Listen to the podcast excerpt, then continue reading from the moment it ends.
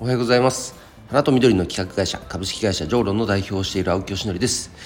えー、さて昨日おとといとですね、えー、2日間東京出張行ってきました。やっぱいいですね。あのー、なんか月1回ぐらい今行けるか行けないかぐらいのペースなんですけども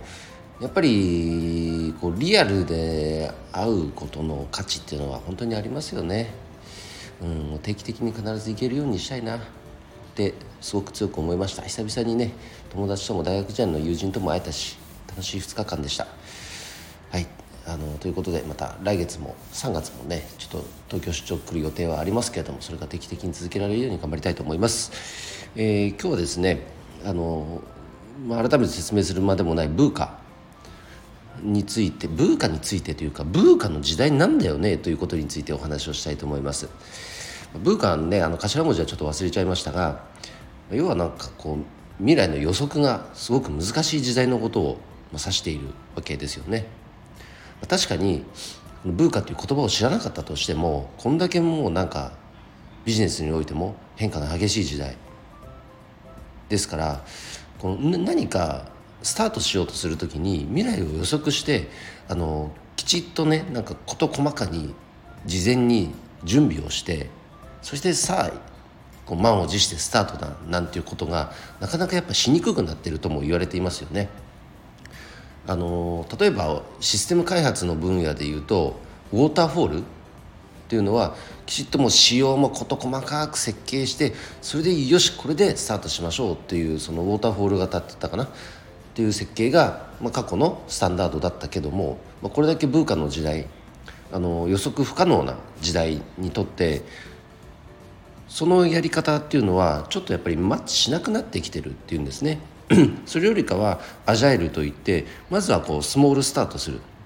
でスモールスタートした中でお客様の声とかあの周りの声を聞きながら改善を繰り重ねていくと。そしてこのまあそのニーズに社会にあのフィットさせていく。そんなやり方っていうのが今の時代に合ってるんじゃないかなんていうことはよく聞くわけなんですがこれはもう何もシステム開発に限った話ではないと僕は思っていて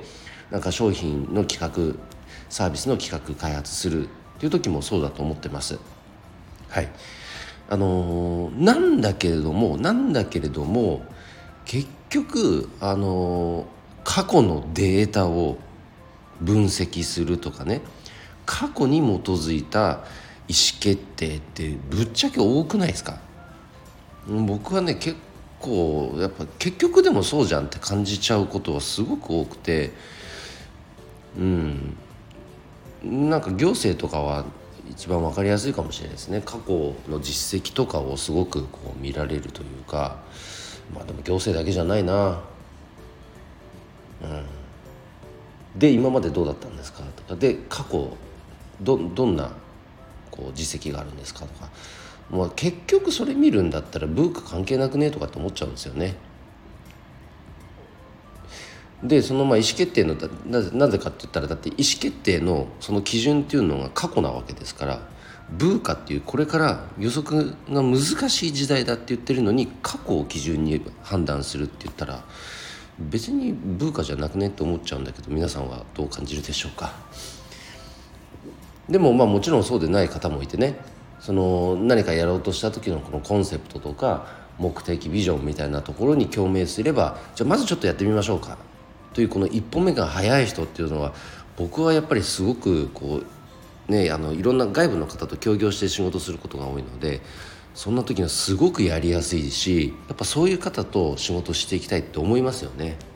でやっていく中であ右だと思ってたけどやってみたら結構左でしたねとかあじゃあ軌道修正しましょうかでいいじゃないですか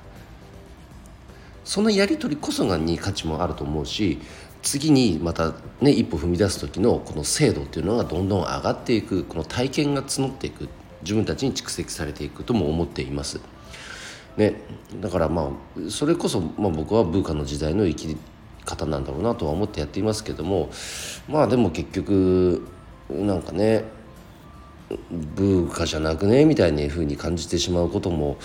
まあ実際はあるよねそんな時皆さんどうしてますか？という、まあ、若干愚痴っぽい 投稿になってしまいましたが、まあ、そんな時代を僕らは生きているのでとは言ってもねその時代で前に進んでいくにはどうしたらいいか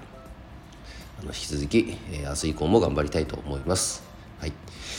ということで、えー、今日の配信は以上で終わります。今日も一日頑張ろう青木よしのりでした。バイバイ。